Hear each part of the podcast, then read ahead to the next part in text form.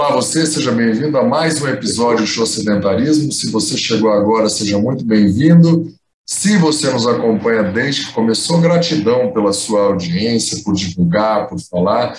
Eu aqui, Guilherme Moscardi, profissional de educação física, junto com a super parceira, psicóloga, psicóloga esportiva, ex-nadadora, praticante de tai chi chuan, de natação, de musculação e vegana, Daniela de Oliveira. Hoje a proposta, depois de termos passado pelo guia da atividade física para a população brasileira, temos feito um primeiro episódio com algumas notícias impactantes, é um pouco continuar o episódio passado. Se você não ouviu ou assistiu, volta uma casinha para trás. A gente acabou falando muito de ansiedade. Por isso eu queria te perguntar, doutora, no episódio passado, a Andressa falou que a procura aumentou demais. Ela achava, você disse que não foi tanto assim. Você já disse várias vezes, em vários episódios passados, que você recomenda a prática de atividade física e até de exercício programado como forma de controlar o estresse, estresse em português, já está no dicionário, e reduzir a ansiedade. Conta um pouco como, por gentileza. Então vamos lá. É, a gente precisa começar a entender que ansiedade e estresse, mais a gente acaba usando as duas palavras para a mesma coisa, mas não são a mesma coisa, né? São coisas diferentes. Então, estresse nem sempre é ruim. Aliás, estresse é uma coisa muito boa para nós quando ele é bem usado, vamos dizer assim, porque o estresse ele vai dar estresse, né? Como você marcou aí, o estresse, ele dá para nós a capacidade de desenvolver resiliência, né? A capacidade da gente desenvolver é, a, a, capacidade da gente solucionar problemas, a capacidade da gente se, se adaptar aos desafios. Então, estresse é qualquer estímulo, né? Que exista no ambiente que vai fazer a gente se mexer que vai fazer a gente mudar de lugar, mudar o lugar que a gente está. Então, é, se é, o dia está quente, isso é um estresse. Né? Se eu tenho que pagar uma conta, isso é um estresse.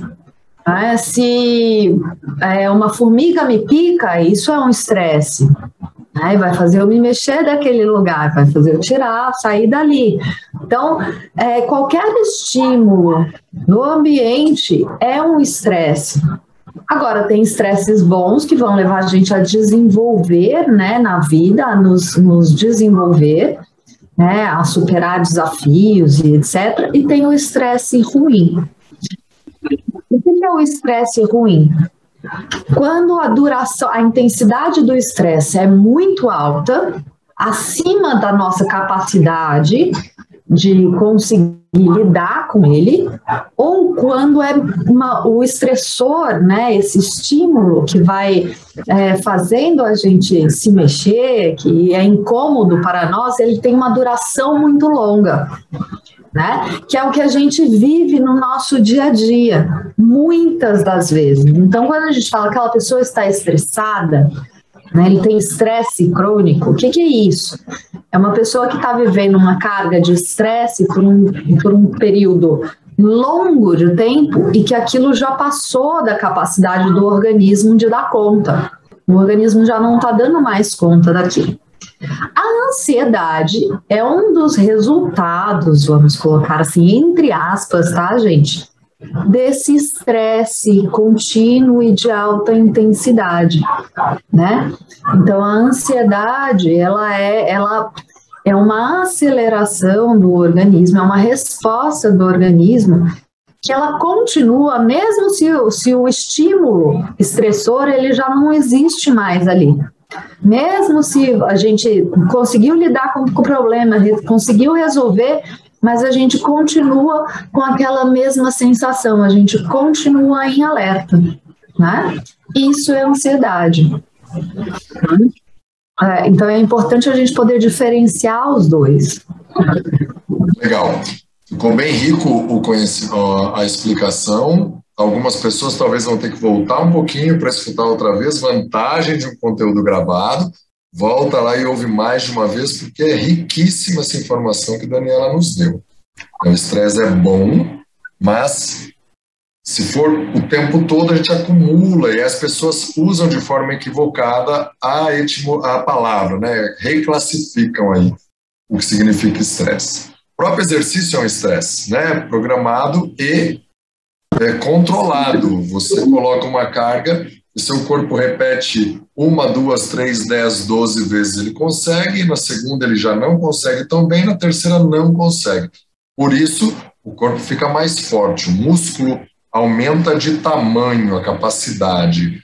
A gente faz dez vezes uma corridinha na esteira, ou no parque, ou na praça, ou na piscina, cansa muito, nosso corpo se prepara para tolerar aquela mesma velocidade. É, então, o estresse nos prepara para suportar mais. É bom. Questão é, quando ele extrapola e a gente não consegue mais lidar com ele, né? Como que você usa o exercício ou atividade física para as pessoas aprenderem a lidar melhor com o estresse, psicólogo? Exatamente, né? Respondendo a primeira pergunta que você fez, né? Na verdade era essa. O que, que acontece com a atividade física? Quando a gente faz uma atividade física, esse é um estímulo, né? Estressor, esse é um bom estresse para o organismo, né? Óbvio, colocando todas as ressalvas, depende da quantidade, né? É, depende da variação, é uma variação do nosso dia, principalmente quem trabalha muito com a cabeça, principalmente quem trabalha pensando. Quem trabalha pensando precisa trazer a vida de volta ao corpo. E nesse sentido, a atividade física é essencial, porque ela equilibra o nosso metabolismo. Né? A, a nossa a atividade física ela libera uma série de hormônios né, que vão equilibrar é, o nosso sistema, ela equilibra o nosso sistema hormonal e, portanto, também o nosso sistema emocional, né? Os nossos, nosso sistema hormonal é extremamente ligado com as nossas emoções e você coloca o corpo inteiro para funcionar, né? É, num quadro que é, que é uma otimização, né? Então a gente vai otimizar o funcionamento do sistema. De novo, é, quando a atividade física é bem guiada, quando não é em excesso, né? Porque a gente tem várias pessoas que também levam a atividade física para um excesso e aí vão se lesionar, vão se machucar, vão ter questões com inclusive autoimagem, né? é, e alguns outros transtornos aí que podem surgir disso, mas não é a atividade física que vai causar isso. Quero deixar isso muito claro, né? Mas é o funcionamento da própria pessoa em relação à atividade física. Então é um funcionamento inteiro de como a gente vai organizar essa atividade física no dia da pessoa, né? Ah, então, eu estava trabalhando isso com um paciente hoje, inclusive, de, é uma pessoa que faz atividade física, que pratica regularmente, que é um atleta amador, né? É, e este atleta amador é, treina para resultar, para ter resultado, para alcançar performance. Mas determinados acontecimentos da vida acontecem que o para quê da vida dele, a gente estava trabalhando isso na sessão, o para quê da atividade física tem que ser diferente. E como não é um atleta né, de, profissional, o para quê da atividade física dele, dependendo de determinadas situações que acontecem na vida dele, vai ser simplesmente soltar, se divertir, desestressar, né? Então a gente usa um estímulo estressor para diminuir outro estímulo estressor.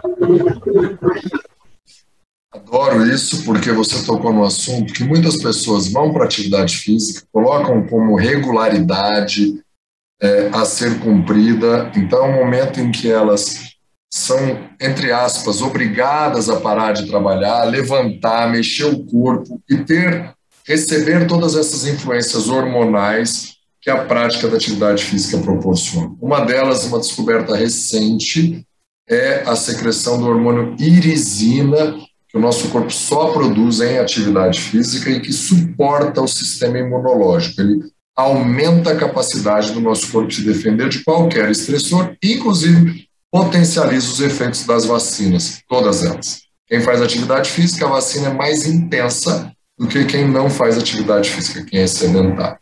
No entanto, algumas pessoas começam a fazer isso e logo querem fazer um Ironman, querem fazer uma maratona. Não tem a obrigação. E aí elas criam o estresse. O meu guru da psicologia, Dr. Viktor Emil Frankl, ele diz que quando a gente a gente precisa tanto de uma tensão, né? A história do arco e da flecha, de uma tensão para viver que quando a gente não tem, a gente inventa. Ou seja, se a gente não tem nenhum estresse, está tudo muito calmo. Eu estou é, casado com filhos, o apartamento está pago, o carro está pago. Eu vou trocar de carro, né, para criar uma conta. Ou não, não ligo tanto para carro, eu vou comprar bicicleta cara, eu vou começo a criar problema para minha vida. É, se esse for o seu caso, cuidado, porque o tiro saiu pela culatra, como diz no popular. Você foi fazer atividade física para se desestressar e está te estressando. Você realmente precisa disso?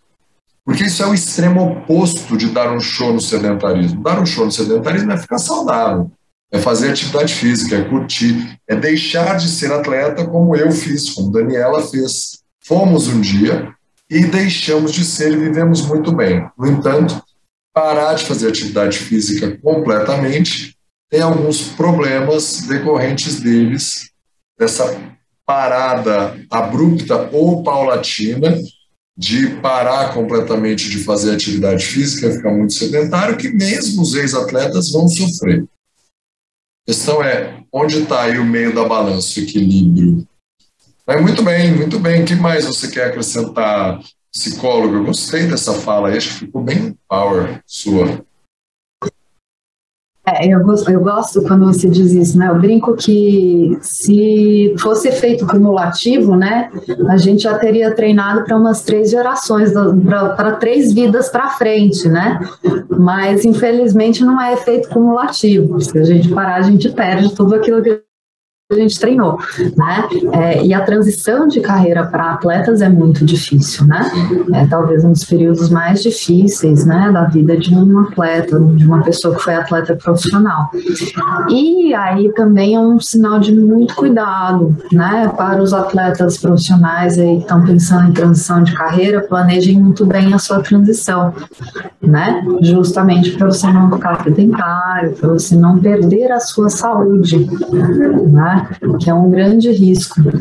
É, e dentro disso tudo, né, quando você vai falando aonde está o equilíbrio, o equilíbrio é muito próprio de cada um, né?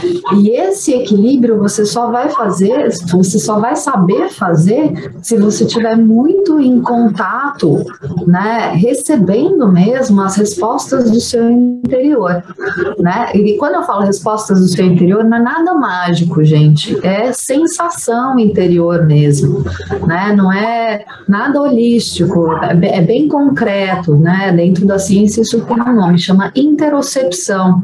É a percepção do que está acontecendo no nosso organismo.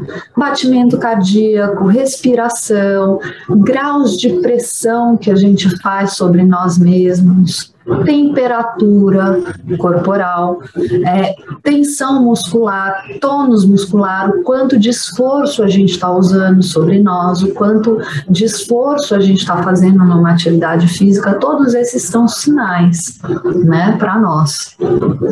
E a gente entendendo isso, estando atento a isso, a gente vai entendendo aonde é o nosso equilíbrio.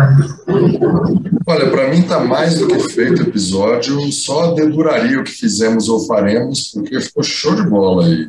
Não treinei nada ainda hoje, estou com um montão de passo aqui, porque já andei a beça, mas vou fazer um treininho de musculação daqui a pouco e pedalar um pouquinho. E você, Daniela? Eu, como toda semana, a minha semana ela é bem divididinha em atividade física e o dia que a gente grava é meu dia de nadar. Então, eu já nadei hoje. Estou feita, feita a minha atividade. Muito bem. Eu agora estou com 9.818 passos. Mais um pouquinho eu chego em 10 mil, que é a média, e a gente está gravando à tarde. Então eu vou sobrar hoje. Show de bola. Muito bem. É, cuide do seu estresse, use o exercício, mas cuidado para não transformar o exercício no seu fator estressante. Deixa eu salientar isso.